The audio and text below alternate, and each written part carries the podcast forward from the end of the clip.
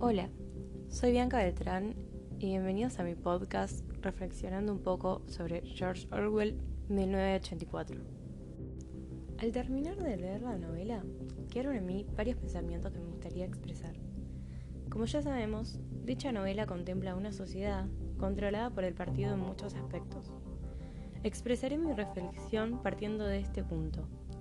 Tanto los proles como la población parte del partido exterior pueden ser consideradas propiamente como personas?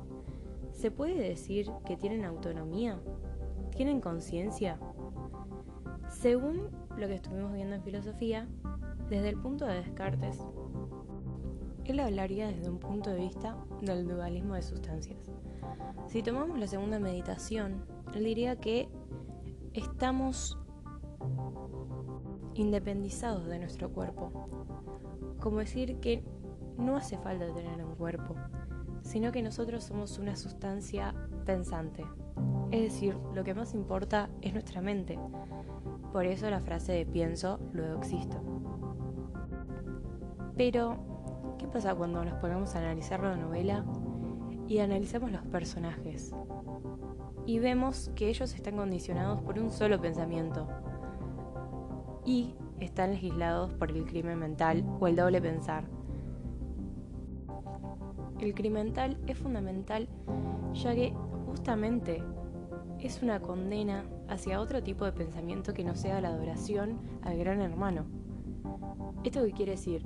Que todos tus pensamientos, todo, todo lo que vos expreses tiene que ser sí o sí dirigido a una adoración hacia el partido, hacia el gran hermano. Luego, en un punto de Descartes habla sobre la voluntad de las personas. Eso es lo que nos da libre albedrío. Pero si analizamos la novela, nos daremos cuenta que los personajes en realidad no tienen una voluntad propia, sino que esa voluntad se maneja a través del miedo y a través de la represión que sufren. Yo creo que desde un punto como inconscientemente desde el gran hermano.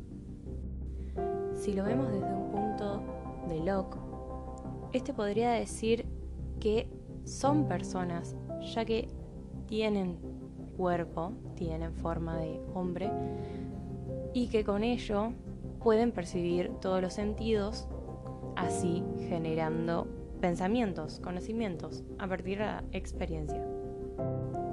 Pero volviendo a lo mismo, ¿qué pasa cuando solamente puedes percibir tal pensamiento?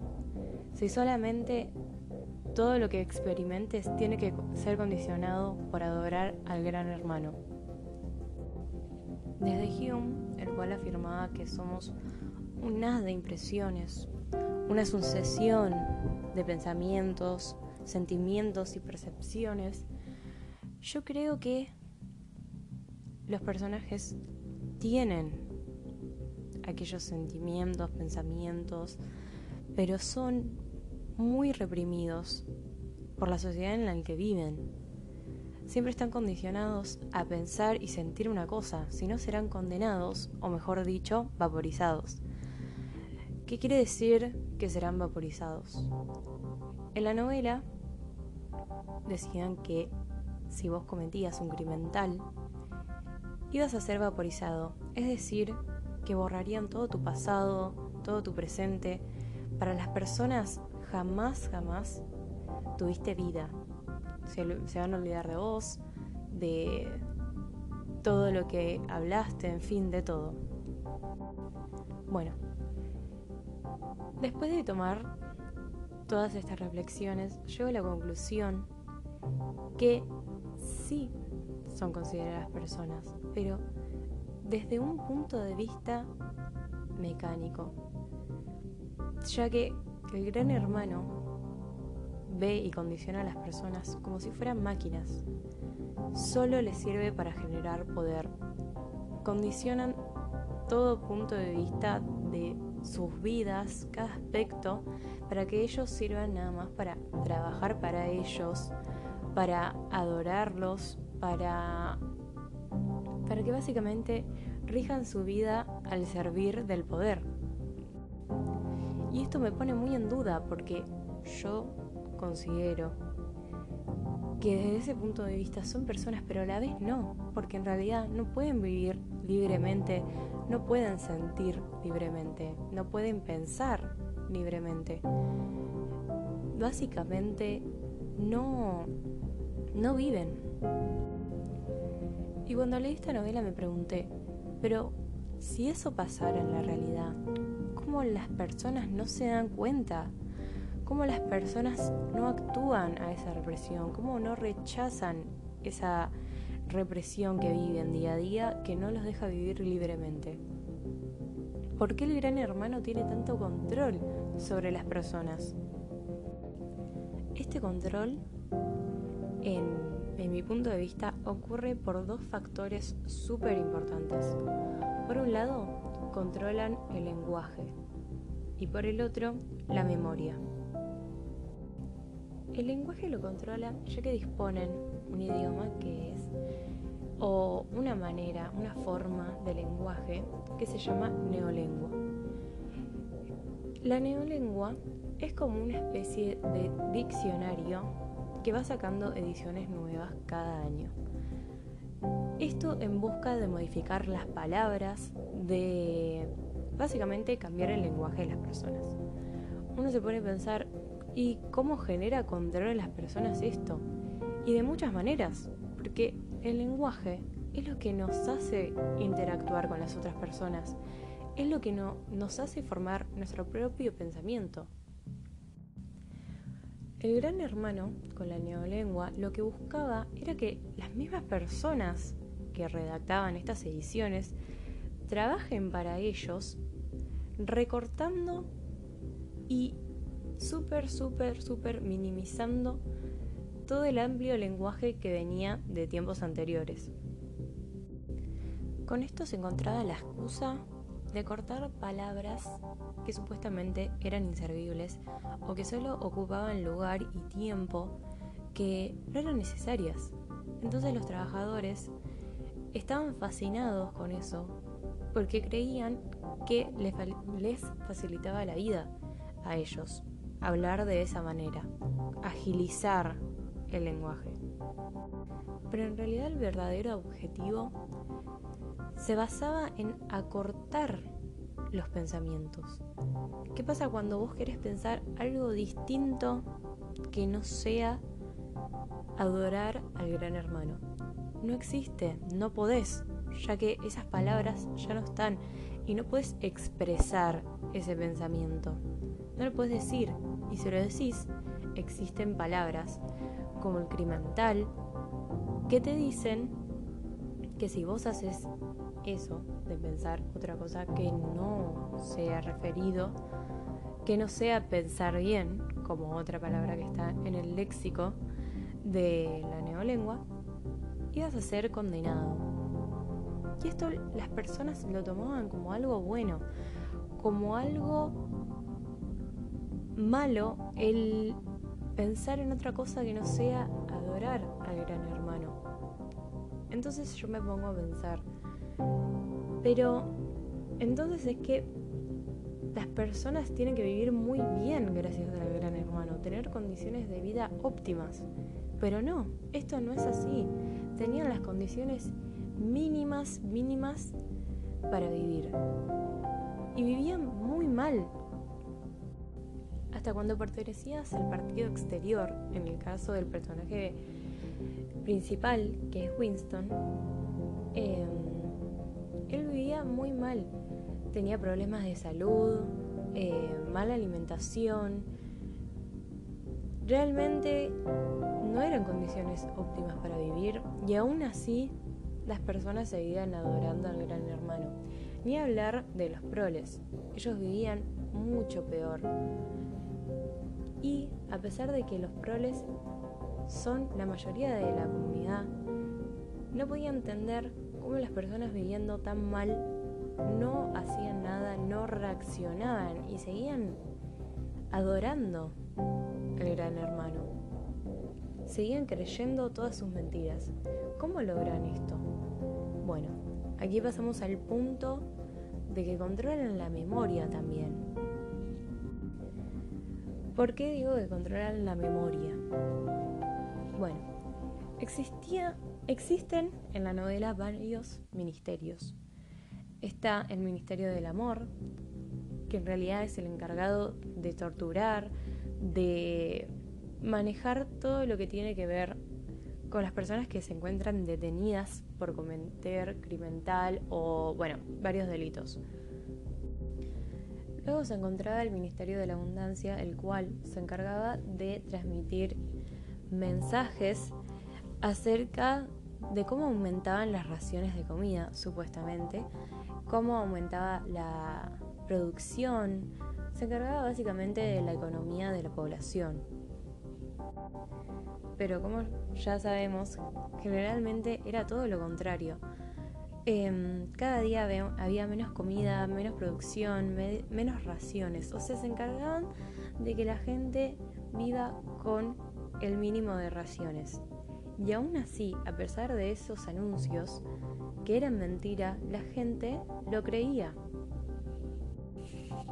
Y aquí pasamos al punto importante que es el Ministerio de la Verdad. ¿Cómo se logra esto de que la gente crea en todo lo que dice Gran Hermano, crea en todas las supuestas guerras que hay con Eurasia y cómo pueden decir al otro día que están en guerra en realidad con Asia Oriental y que la gente crea que es así y que toda la vida fue así, cuando puede ser que la semana anterior le hayan dicho que estaban en guerra con Eurasia y la gente lo iba a creer igual. Bueno, esto se logra a través del Ministerio de la Verdad, que, en el cual trabajaba Winston, que es el personaje principal, y él se encargaba justamente de analizar documentos y todas las cosas que afirmaban eh, los dichos del gran hermano sean redactados nuevamente, sean ratificados o rectificados, básicamente borrados, corregidos, para que nadie pueda decir que, por ejemplo, la semana anterior estábamos en guerra con Eurasia. Como puede ser que ahora estemos con Asia Oriental y digan que toda la vida fue así. Que nadie pueda decir que como que aumentaron las raciones si siguen siendo las mismas raciones que los años anteriores y no aumentan. Bueno, todos estos documentos Winston se, encargaba de volver a redactar, bueno, todo el ministerio se encargaba de eliminar esto.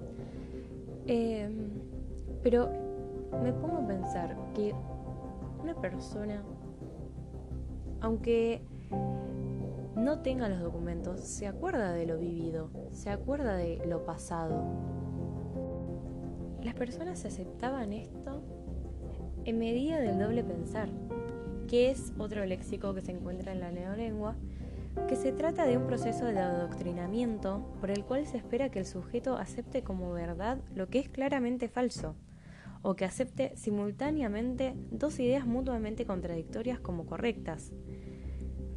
Esto se logra también a partir de que borran la memoria, pero la gente está tan condicionada a recibir, al creer absolutamente todo lo que dice el gran hermano, que yo creo que internamente, aunque vos pienses o creas o no creas, que pienses que te están mintiendo, no puedes decirlo. Entonces nada cambia. Porque al no hablar, al no expresar tus pensamientos, nadie puede apoyar, apoyarte, además de que es, era sumamente peligroso hacerlo. Ya que los personajes, como ya sabemos, eh, en la novela se encontraban vigilados por una telepantalla las 24 horas del día y además por todos lados estaban minados de micrófonos escondidos. Es decir, que verdaderamente no había una salida para poder ser uno mismo uno tenía que ser lo que le decía el gran hermano, uno tenía que vivir adorando al gran hermano, sirviendo, em, acotando a todas las órdenes y recibiendo con afirmación todos los mensajes que transmitían, sin cuestionar ninguno. Entonces, acá también se plantea desde un punto de vista un problema en la identidad de las personas, ya que las personas no pueden reconocer lo que sienten si sale fuera de lo que moralmente está bien, según la sociedad. Tampoco puede reconocer a los demás, porque uno nunca termina de saber quién es el otro, cómo piensa el otro. Solo sabe lo que puede decir, lo que puede expresar. Esto quiere decir que el gran hermano directamente dirige las emociones, las suprime, suprime todo tipo de emociones que no sean el odio hacia el enemigo o la adoración hacia el, hacia el gran hermano. En conclusión, termino esto con otra pregunta. ¿Qué pasaría si esto pasara en la vida real? ¿Cómo actuaríamos las personas? ¿Lo recordaríamos? ¿No tendríamos salida? No lo sabremos. Pero muchos dicen que cuando salió esta novela era una especie de advertencia, ya que se encontraba en medio de, de guerras mundiales, habíamos salido recién de la Segunda Guerra Mundial, las personas, y tomaron esto como una advertencia. Muchos dijeron que era imposible que pase eso, pero me puse a pensar seriamente, ¿qué pasaría si esto pasara realmente? Que si no pudieras decir que todo lo que está pasando está mal, no pudieras estar en contra, ¿cómo actuaríamos? Y bueno, con esto termino. Eh, y nada, ojalá que les haya gustado. Muchas gracias.